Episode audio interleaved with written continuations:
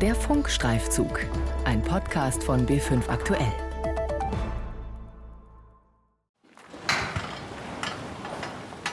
Martin Weber ist Landwirt in Feldkirchen-Westerham im Landkreis Rosenheim in Oberbayern. Sein Hof liegt außerhalb der Ortschaft, umgeben von Feldern. Oft sieht man die nahen Berge.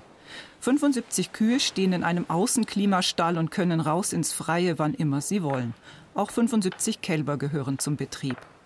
Seit 2017 die neue Düngeverordnung in Kraft getreten ist, hat sich einiges für den Landwirt verändert. Er hat rund 48.000 Euro ausgegeben für moderne Technik zum Gülleausbringen. Noch ist das nicht Vorschrift, aber demnächst. Das ist also ein Vakuumfass, ein Güllefass, eine Neuanschaffung von mir aufgrund der neuen Düngeverordnung, gleich mit der neuen Schleppschuhtechnik, das heißt bodennahe Ausbringung für Gülle. Hinter dem silbernen Güllefass hängen im Prinzip 48 Gartenschläuche. So wird die Gülle direkt an der Grasnarbe ausgebracht. Das soll für eine bessere Ausnutzung des Stickstoffs sorgen. Erstens, wie man hier sieht, also eine Investition, die mir aber meine Erzeugerpreise nicht umsetzen kann. Das nächste ist die Verordnung als solches, ein bürokratischer Aufwand, ein Dinosaurier, der sich hier entwickelt hat, für einen Laien nicht mehr zum Durchschauen. Das heißt, man kann es vergleichen, wie wenn ein mittelständisches Unternehmen selber eine Steuererklärung macht. So im Aufwand ist es zu sehen mit einer Düngeverordnung, eine Bilanzierung, eine Nährstoffbedarfsermittlung und eine Bedarfsplanung zu erstellen. Viele Landwirte klagen über die Kosten und den byrokratischen Aufwand, den die Düngeverordnung mit sich bringt. Aber sie war fällig, weil es in vielen Regionen in Deutschland Probleme mit Nitrat im Grundwasser gibt und die EU deshalb Druck macht. Von Anfang an gab es Zweifel, ob die neue Düngeverordnung die Probleme lösen wird.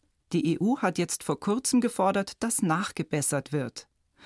Auch Landwirt Martin Weber hatte auf Nachbesserungen gehofft, allerdings keine Verschärfungen, sondern Erleichterungen für Grünlandbauern von Traunstein bis ins Allgäu. Ihr Problem? Viel Vieh und viel Gülle. Der Alpenrand ist auf der Gebietskarte, die zur Düngeverordnung gehört, als grünes Gebiet eingezeichnet. Das heißt vom Wasserzustand her noch unproblematisch. Aber hier gilt wie überall in Deutschland eine neue Obergrenze. 170 Kilo Stickstoff aus Wirtschaftsdüngern wie Gülle ist das Maximum pro Jahr und Hektar. Martin Weber hat insgesamt 150 Tiere und 50 Hektar. Das reicht nicht für seine Gülle. Und so wie ihm geht es vielen Bauern. Die Folge ist immer mehr Gülletourismus quer durch Bayern. Für die 500 Kubikmeter, die ich im Jahr circa abgebe, da kommt ein LKW oder beziehungsweise eine komplette LKW-Flotte, die ein Lohnunternehmer hat, der sich hier spezialisiert hat auf Gülletransport. Der kommt vorbei, der hat an der Seite eine Pumpe dort an seinem LKW und der pumpt die Gülle direkt aus dem Behälter raus. Die Gülle wird von mir vorher natürlich noch einmal richtig durchgerührt damit die Gülle auch vom ersten bis zum letzten Kubikmeter die gleiche Konsistenz hat. Die Gülle aus Feldkirchen-Westerham legt weite Strecken zurück und kostet den Landwirt immer mehr Geld. Pro Kubikmeter zwischen 6 und 12 Euro. Das kann man sich dann einfach hochrechnen. 500 Kubikmeter mal zwischen 6 und 12 Euro ist entfernungsabhängig, wohin das die Gülle gefahren wird. Wir hier im Rosenheimer Raum, sprich hier für Kirchenwesterham, da wird die Gülle auf Dachau und noch weiter hochgefahren über Autobahn wo man sich dann schon die Sinnhaftigkeit fragen muss. Gülle ist ja hier zu 92, 93 Prozent Wasser. Wir fahren hier mit LKW mit 27 Kubik pro Sattelaufleger, 100 Kilometer, 92 Prozent Wasser durch die Gegend. Ist das umweltrelevant? Ist das wirklich der Sinn der Düngeverordnung? Die Preise sind manchmal sogar noch höher. Manche Bauern zahlen bis zu 18 Euro pro Kubikmeter Gülle für die Entsorgung. Martin Weber kommt also auf Kosten von bis zu 6000 Euro. Die Betreiber einer Biogasanlage in der Region mussten vergangenes Jahr rund 50.000 Euro zahlen, um ihren Gärrest loszuwerden. Also das, was übrig bleibt am Ende des Gärvorgangs. Das fällt auch unter die Düngeverordnung von 2017. Michael Höhensteiger ist der Düngeverordnungsfachmann bei Maschinenring in Irschenberg. Er berät Bauern und kennt die Probleme mit den Gülletransporten. Was ihn ärgert? Wir haben in unserer Region aufgrund der Böden, aufgrund der Nutzung, weil wir Grünlandnutzung haben und des Niederschlags überhaupt kein Nitratproblem und fahren unseren organischen Dünger in Ackerbauregionen, die leichtere Böden haben, die weniger Niederschlag haben, die wahrscheinlich Getreide anbauen und den Güllestickstoff gar nicht so effizient nutzen können und vielleicht sogar noch in einem roten Gebiet sind, sprich einem Gebiet, wo Nitratprobleme bereits jetzt der Fall sind. Rund 20 Prozent der Fläche Bayerns wurden als rote Gebiete ausgewiesen. Sie liegen vor allem in einem Dreieck zwischen Ansbach, Bamberg und Würzburg sowie in einem Gürtel, der etwa von Augsburg über Pfaffenhofen bis Straubing reicht. Dort gibt es jetzt schon Probleme mit Nitrat im Grundwasser. Deshalb gelten dort ein paar zusätzliche Auflagen. Gedüngt werden darf trotzdem. Ob und wie viel Gülle aus dem Oberland tatsächlich in roten Gebieten versickert, kann niemand sagen, denn in Bayern gibt es kaum Daten über die Gülletransporte. Welche Mengen von wo nach wo gebracht werden, lässt sich kaum nachvollziehen. Anders in Niedersachsen und Nordrhein-Westfalen, dort werden Gülletransporte inzwischen genau erfasst, auch weil es dort noch größere Probleme gibt und die Gülle zum Teil auch aus den Niederlanden hergebracht wird. Die Landesanstalt für Landwirtschaft in Freising ist für die Umsetzung der Düngeverordnung in Bayern zuständig. Dort geht man von rund 6000 Bauern aus, die Gülle abgeben. Aber das sind nur die Betriebe, die mehr als 200 Kubikmeter, also mehr als 200.000 Liter loswerden müssen und das auch gemeldet haben. Düngefachmann Michael Höhnsteiger vom Maschinenring hält die Zahl für zu niedrig.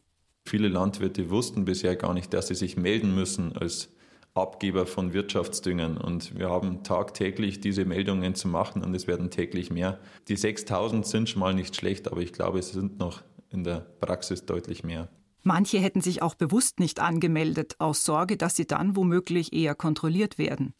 Was für die Tierhalter zum Problem wird, es gibt immer weniger Bauern, die Gülle aufnehmen wollen, auch wenn sie immer mehr Geld dafür bekommen. Denn den Stickstoffgehalt dieser Gülle müssen sie in ihrer eigenen Nährstoffbilanz aufführen. Dazu kommt, kleine Betriebe in sogenannten grünen, also vom Wasser her unproblematischen Gebieten, bekommen bürokratische Erleichterungen, aber nur, wenn sie keine Gülle aufnehmen. Da entscheiden sich natürlich viele für weniger Bürokratie, statt Geschäfte mit den Bauern zu machen, denen die Güllebehälter quasi überlaufen. Allerdings berichtet Michael Höhensteiger auch von Bauern, die ihre Kühe abgeschafft haben und auf den Flächen, die zum Hof gehören, nur noch Fremdgülle ausbringen lassen, und davon hervorragend leben können. Diese Betriebe haben die Gülleaufnahme zum Geschäftsmodell gemacht. Über all das gibt es kaum Zahlen. Die Düngebedarfsermittlung ist von der LFL nicht einzusehen. Die können da nicht reinschauen. Die Datenhoheit hat der Landwirt. Die LFL kann kommen und kontrollieren, ob er alles richtig gemacht hat, ob die Daten alle schlüssig sind aber die können nicht vom Computer aus in der Zentrale nachsehen, was die Landwirte für Ergebnisse in den Nährstoffbilanzen und in den Bedarfsermittlungen haben. Das können sie nicht. Die Landesanstalt für Landwirtschaft kontrolliert deshalb nicht auf der Grundlage gemeldeter Daten, sondern auf Verdacht da, wo die Düngeverordnung besonders schwierig einzuhalten ist.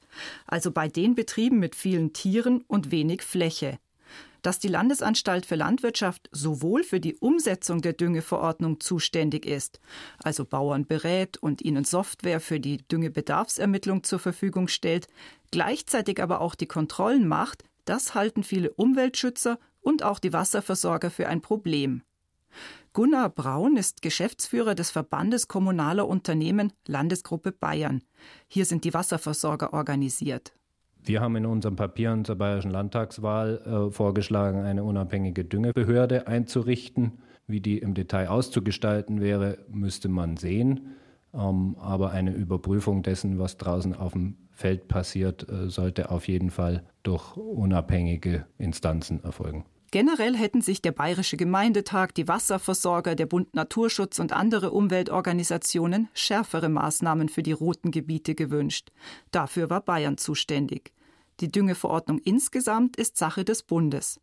Noch einmal Gunnar Braun, Geschäftsführer des Verbandes kommunaler Unternehmen Landesgruppe Bayern. Ein vorsorgender Wasserschutz ist weitergehend, als das jetzt der Fall ist. Die Nitratrichtlinie würde noch striktere Möglichkeiten bieten.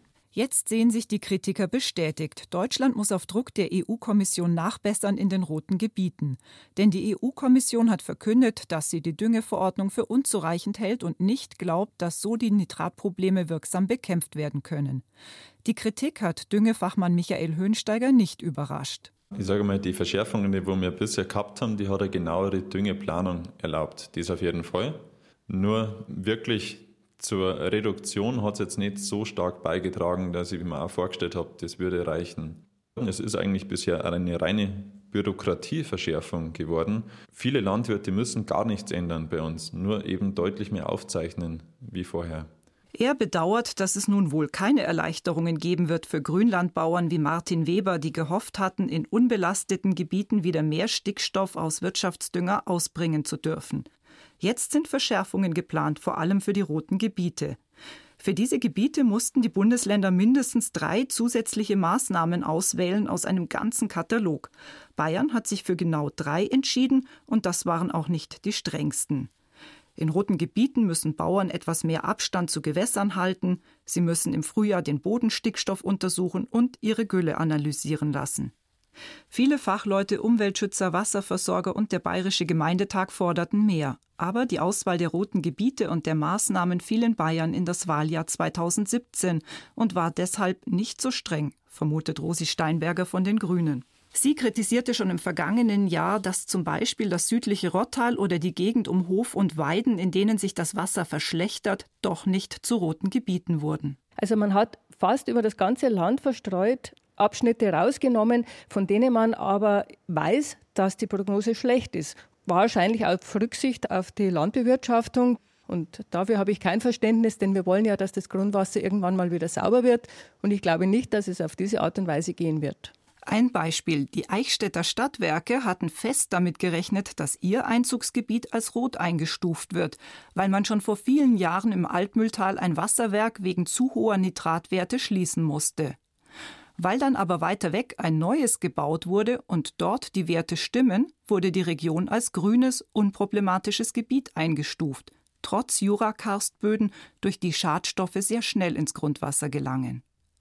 Die bayerische Staatsregierung sieht keine Notwendigkeit, die Düngeverordnung nachzubessern. Aber Bundeslandwirtschaftsministerin Klöckner hat inzwischen auf den Druck aus Brüssel reagiert und Verschärfungen vorgelegt. In den roten Gebieten soll 20 Prozent weniger gedüngt werden.